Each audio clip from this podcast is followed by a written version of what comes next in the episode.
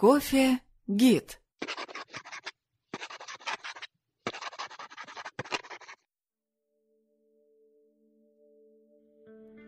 Привет! Меня все еще зовут Юлия Янукович, и это третий выпуск подкаста «Кофе Гид». Сегодня будем разбираться, как же устроена ягода кофе. Плоды кофейного дерева называют ягодами, в английской традиции – вишнями.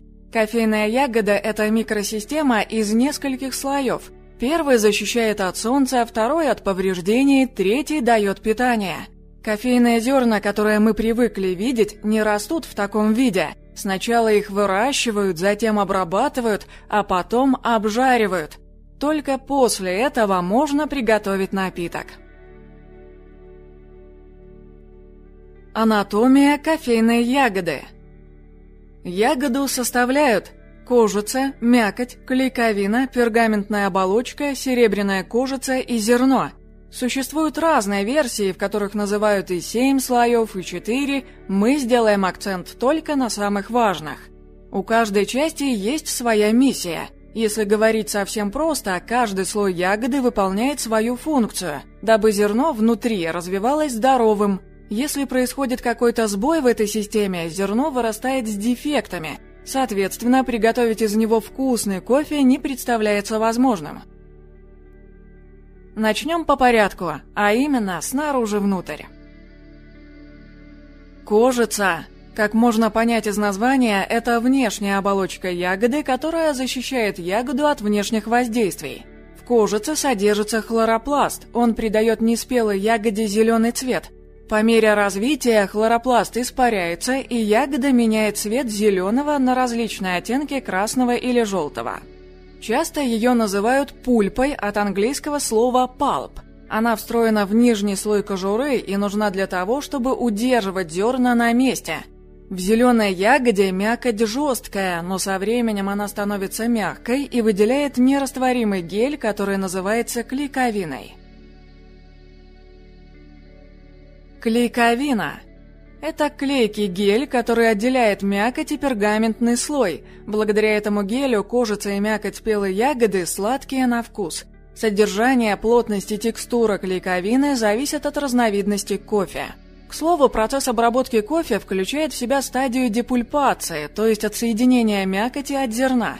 Когда ягода спелая, зерно легко выдавит наружу, и именно благодаря клейковине, образующей прослойку. Пергаментная оболочка. Она ближе всего находится к зерну и защищает его во время и после обработки. Она остается на зерне во время депульпации и защищает его от света, воды, грязи и всего прочего. Напоминает пергаментная оболочка скорлупку. Серебряная кожица. Это хрупкая пленка, которая покрывает зерно и отделяется от него во время обжарки в виде шелухи. Ее не стараются убрать во время обработки зерна, потому что она помогает сохранять вкус. Кстати, остатки серебряной кожицы мы часто видим в желобке зерна. Зерно. Если все идет как надо и ягода здоровая, внутри нее развивается два зерна, которые выглядят словно половинки. Но каждое из них – это полноценное зерно, из которого можно вырастить дерево.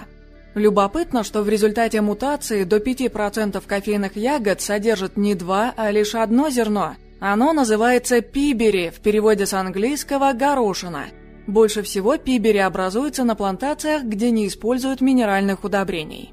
Примечательно, что кофе, сваренный из пибери, отличается более ярким вкусом и интенсивным ароматом – а в Западной Европе, США и Австралии, к примеру, открываются даже специальные кафе, где кофе готовят исключительно из пибери. Что касается размера кофейного зерна, он не влияет на вкус напитка. Ни одна современная система оценки качества не рассматривает размер как критерий. Сортировка по размеру нужна только для правильной обжарки кофе. Чем больше зерно, тем сложнее его равномерно обжарить снаружи и внутри.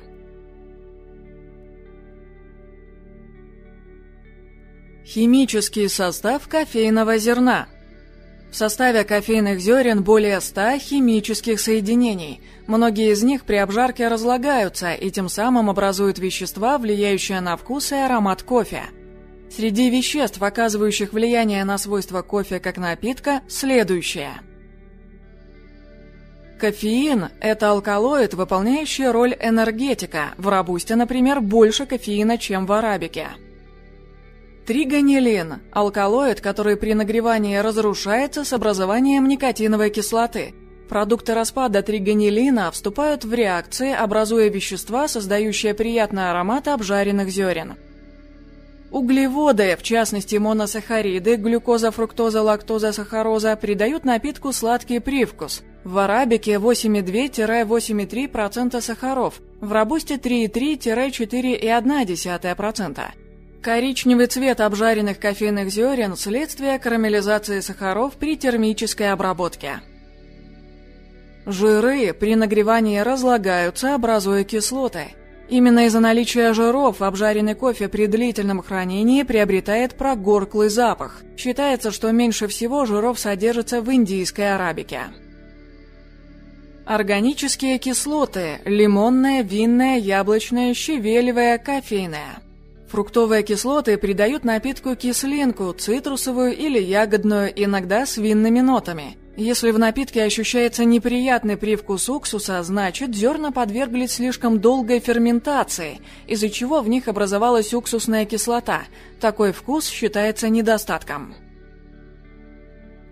Хлорогеновая кислота относится к органическим кислотам, сама по себе не имеет горького привкуса – при обжарке она образует лактоны хлорогеновой кислоты, которые в свою очередь разлагаются на фенилинданы, очень горькие вещества. Поэтому кофе из зерен темной обжарки всегда больше горчит. Танины – соединение, придающее напитку горьковато-терпкий привкус. Дефекты зерен кофе – если зерна неправильно обработаны или хранились в ненадлежащих условиях, напиток будет иметь неприятный вкус и аромат. Для определения качества взвешивают 300 граммов кофе и подсчитывают количество зерен с дефектами. Виды дефектов кофейных зерен. Черные зерна, пораженные грибком, они придают напитку неприятный вкус.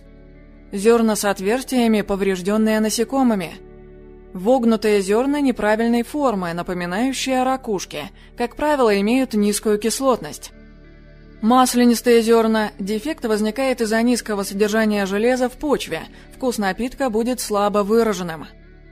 Квакеры – сморщенные зерна из недозревших ягод. Кофе горчит, кислинка почти не чувствуется. Зерна цвета ржавчины, полученные из перезревших ягод или подвергшиеся слишком долгой ферментации. Напиток имеет уксусно-кислый привкус. Разбитые, разрезанные зерна часто дурно пахнут. Зерна, покрытые плесенью. Сморщившиеся зерна желтого цвета, подвергшиеся чересчур длительной сушке. Хрупкие кристаллизованные зерна голубовато-серого цвета. Такой вид приобретают из-за слишком высокой температуры сушки. Кофе из них получается безвкусным. Также дефектами считаются посторонние включения – камешки, листья, кофейная шелуха.